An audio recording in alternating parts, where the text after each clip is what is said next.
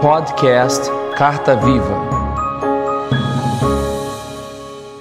Olá, bem-vindo ao podcast Carta Viva. Eu sou o pastor Alan Cajueiro e declaro a graça e a paz do Senhor Jesus sobre a sua vida. Este é o quarto e último episódio da série O Reino de Deus e hoje vamos falar sobre o Reino de Deus é alegria no Espírito Santo. Nesta série, estamos meditando no texto de Romanos 14, 17, que diz: Pois o reino de Deus não é comida nem bebida, mas justiça, paz e alegria no Espírito Santo. Vemos neste capítulo da carta de Paulo aos Romanos sobre como lidarmos com a diversidade no reino de Deus, ou seja, as diferentes visões do que é uma prática cristã genuína. Falamos nos primeiros episódios da série sobre como a justiça do reino abre os meus olhos para o que Deus considera justo, ensina a definir meus valores com base na sua justiça e não na minha. Em seguida, falamos sobre a paz no reino de Deus.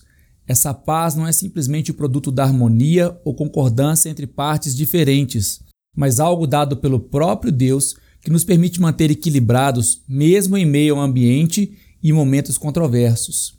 Hoje, vamos abordar sobre o aspecto da alegria no Espírito Santo. E a primeira coisa que me chama a atenção é que Paulo não somente diz alegria, como quem se refere ao estado natural de estar alegre por algo de bom que nos aconteceu. É uma alegria diferente que o Espírito Santo produz. Se você notar, nesse texto de Romanos são três características diferentes que se relacionam com as três pessoas de Deus. Deus é nossa justiça. Jesus nos disse que ele daria a sua paz, e o Espírito Santo vem e nos dá a sua alegria. Se você lembrar nos episódios anteriores, esse texto de Paulo fala sobre a unidade no reino, e o maior exemplo no universo dessa unidade é a pessoa do próprio Deus, diferente em atribuições, mas um só em propósito e colaboração nas suas diferentes funções.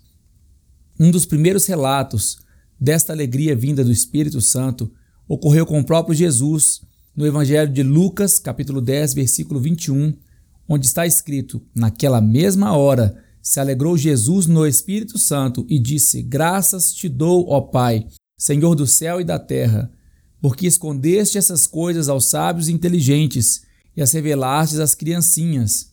Assim é, ó Pai, porque assim te aprouve. A alegria no Espírito Santo é a alegria de ver a prosperidade do reino de Deus é a alegria de saber que Deus não nos escolhe porque somos sábios ou instruídos, mas porque nos fazemos como crianças, dependentes dele. É a alegria de um coração em paz, porque conhece a justiça do seu Deus. A paz nos dá contentamento na hora da luta, mas a alegria nos faz sentir senso de propósito naquilo que somos e fazemos. O reino de Deus não é um lugar sombrio e formal. Desde o princípio do povo de Deus, existem várias festas e celebrações estabelecidas por Deus durante todo o ano, mesmo quando o povo ainda estava no deserto, a caminho da terra prometida. A alegria no Espírito Santo não é a alegria de quem já chegou lá, mas de quem reconhece que a todo tempo pode contar com Deus, mesmo estando no deserto. A alegria no Espírito Santo também, como vemos nessa afirmação de Jesus em Lucas, nos traz também a reflexão sobre outra palavra muito importante: gratidão. Um coração grato é um coração alegre. A gratidão, ela tem o poder de mudar até mesmo a forma que vejo as coisas. Jesus estava, por um lado, frustrado que os sábios e inteligentes não perceberam que ele era o Cristo, o Filho de Deus. Mas ao invés disso, Jesus celebrou aqueles que haviam compreendido.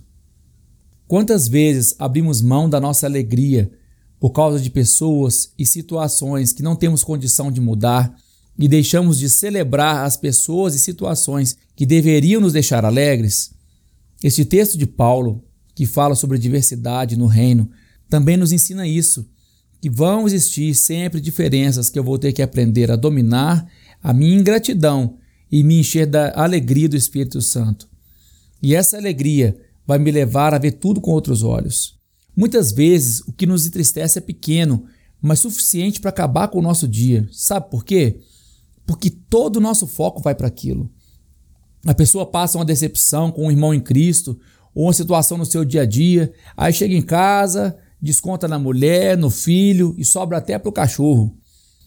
Outra coisa muito bonita nessa afirmação de Jesus é que além dele ficar alegre no Espírito Santo e ser grato, ele fecha essa afirmação dizendo: Porque assim te aprouve. A alegria no Espírito Santo vem também da consciência de que nada escapa do controle de Deus, que algumas coisas nós vamos nos esforçar, tentar transformar em nós, encorajar mudanças nos outros, mas mais importante que isso é que tudo está diante dos olhos de Deus e ao alcance das suas mãos.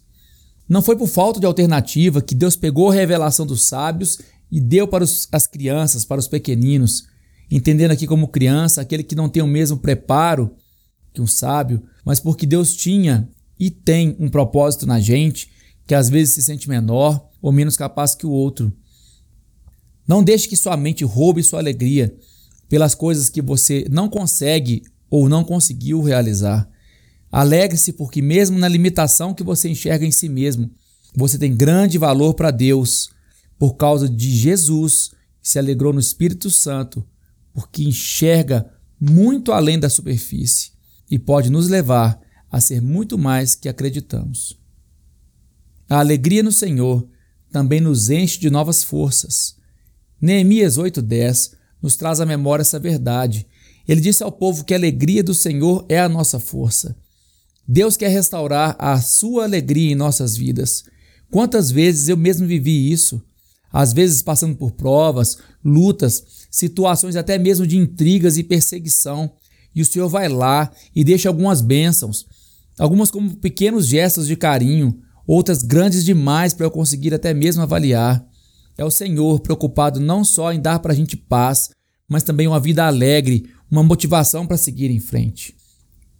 Como a verdadeira alegria é algo que pode ser dado por Deus, ele vai até além e nos ordena nos alegrarmos. Como assim? Como alguém que está triste, você chega e simplesmente pede: Ei, se alegra aí. E olha como a palavra de Deus é toda conectada. Paulo nos deixa essa ordem de Deus em Filipenses 4:4. Alegrem-se sempre no Senhor. Novamente direi: alegrem-se. Como a gente está falando sobre os desafios das diferentes personalidades no reino, veja o contexto dessa afirmação de Paulo. Ele estava lidando aqui não somente com as tristezas gerais dos cristãos, mas com a divergência entre duas mulheres, Evódia e Sintique, certamente grandes obreiros da igreja de Filipos que não estavam se entendendo. Paulo então incentiva o acerto, mas vai mais além. Mais que paz, era necessário um derramar de alegria ali. Celebrar, ser grato, relembrar as conquistas do passado. Isso não é fácil considerando nossas próprias habilidades emocionais. E a gente também não tem o contexto de como essa diferença entre essas irmãs aconteceu. Mas fica para a gente esse ensinamento. Deus pode nos pedir para alegrar, porque Ele tem alegria do alto para dar para a gente. Então, sendo bem franco, a alegria torna-se então nesse momento uma escolha. Eu vou abraçar a divergência, o desentendimento ou vou me abrir para receber a alegria no Espírito Santo?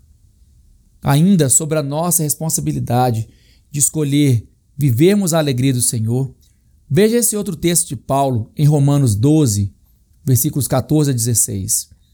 Abençoem aqueles que os perseguem, abençoem-nos, não os amaldiçoem. Alegrem-se com os que se alegram, chorem com os que choram. Tenham a mesma atitude uns para com os outros.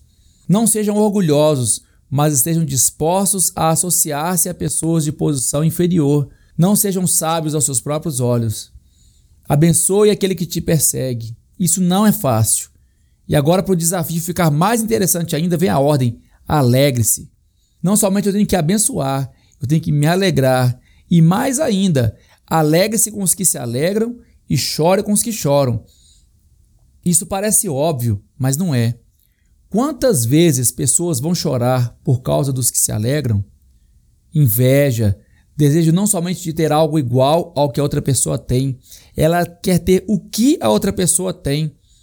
Que possamos aprender a nos contentar com o que temos e celebrar a vitória de quem está do nosso lado.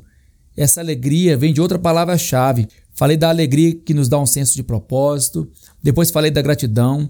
Agora eu quero falar sobre o contentamento.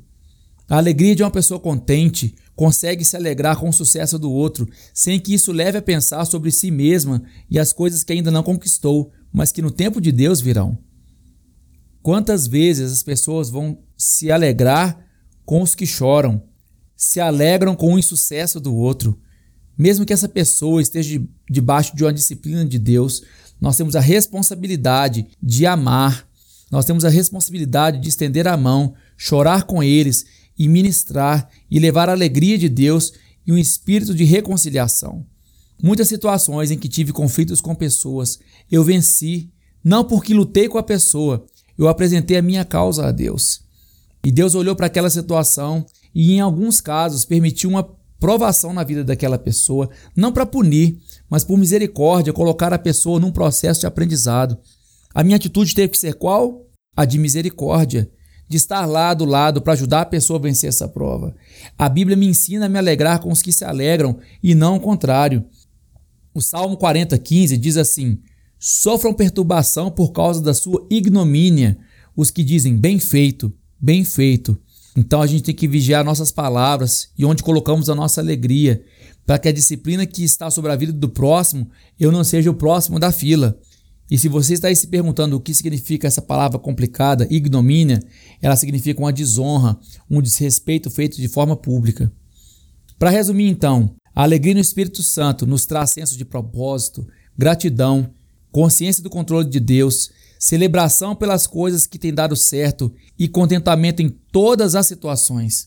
Essa alegria vem de Deus e está disponível a todos os que estão dispostos a se relacionar com Ele.